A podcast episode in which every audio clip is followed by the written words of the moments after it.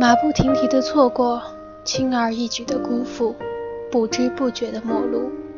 在这里，用文化照亮前行，重新发现那些遗落的美好。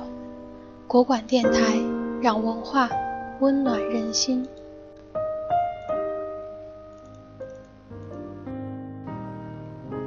我是你们的老朋友若冲，今天为大家分享来自于庄雅婷。温暖是一种小确幸。我的师兄李海鹏曾经写，陈丹青先生第一次去美国，大吃了一惊。街上的年轻男女，人人长着一张没受过欺负的脸。我猜陈先生忘了说一句话，就是那还是一些不准备欺负别人的脸。受欺负的脸长成什么样，我还真不太能端详得出来。但不快乐的脸，我是见多了。如果你在街头站会儿，凝视着路人的脸，你就会发现很多人面无表情，如一块冰冷铁板；更有眉头紧锁，尽显压力庞大者；还有各种幽怨、愤恨、欲望强烈的面孔，让你觉得，原来我们格外热爱那些纯真幼稚的面孔，只是因为他们有着阳光。和开心的气质，那种淡淡的、会心会意的微笑的面庞是需要修炼的。我现在比任何时候都同意一句烂俗的话：相由心生。真的，有些貌似俗透的话，仅仅是因为被重复的太多，但却无限接近真理。比如三十岁之后要对自己的相貌负责这种。但一旦不断的被验证，你就会相信这真的是真的。一个内心纠结拧巴的人是如何才能给你一个自然顺畅的微笑？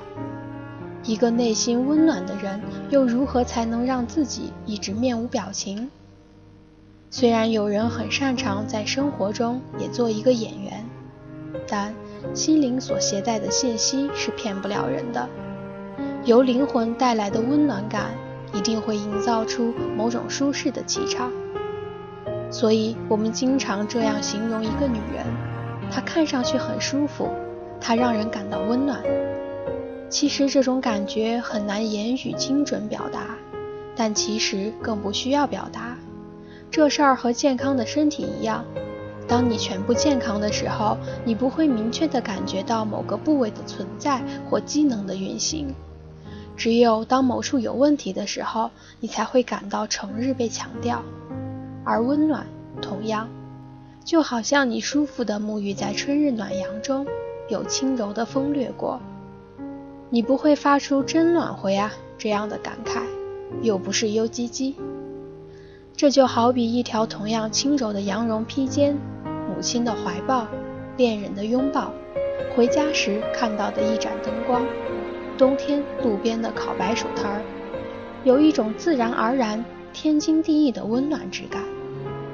如果需要诠释，或者需要提醒自己珍惜这一切，那只能说明温暖已经成为奢侈品，温暖已经离你远去，而寻找回来的过程可能是艰辛漫长的，就好像仔细调养那些患病的身体和心灵。温暖是一种小确幸，微小的、确定的幸福。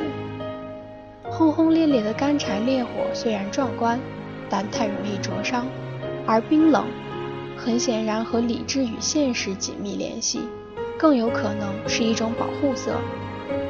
我们生活在当下时代，每一座城市都在急吼吼地想成为国际大都市，唯一的价值体系是成功。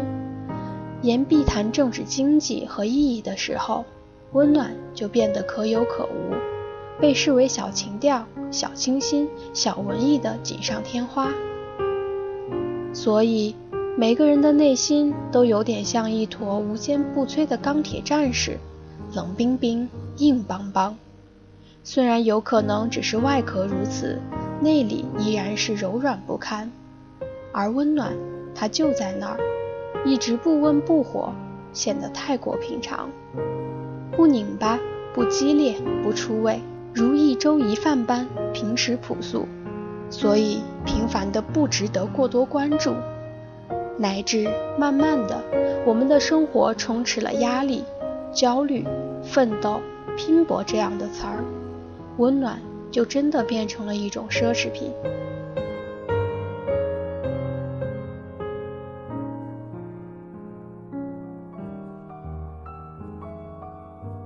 可它真的是微小的、确定的幸福啊，那么容易实现，那么容易打动人心。你只要放低自己，放过自己，就很容易得到。物质会带来温暖，但根本不用很昂贵的那些。一张亲手写的卡片，一条亲自织的围巾，一杯恰到好处递到手中的茶，一把细碎的小野花。而温暖往往是非物质的，一个拥抱，额头的一个亲吻，小动物亲密的依偎过来的姿态，朋友一句鼓励的话语。这听起来俗套吗？许，但就是这些东西让你感觉到爱和被爱，感觉到自己是在真真切切活着。一个时常感觉温暖的人。脸上一定是会有笑意自然溢出的，而一个让人觉得温暖的社会，街上的行人们，也许表情会更多轻松愉快吧。我相信，人性的温暖一定是伴随灵魂而来的。传说灵魂是二十一克，那么要是能少一克宏大，多一克温暖，是不是会显得更有质量？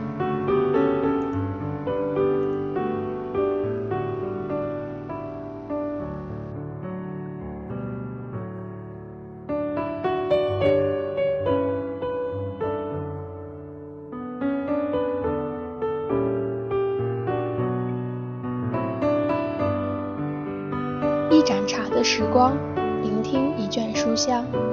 更多节目，欢迎访问国馆点 com，倾听文化的声音，让声音温暖你我。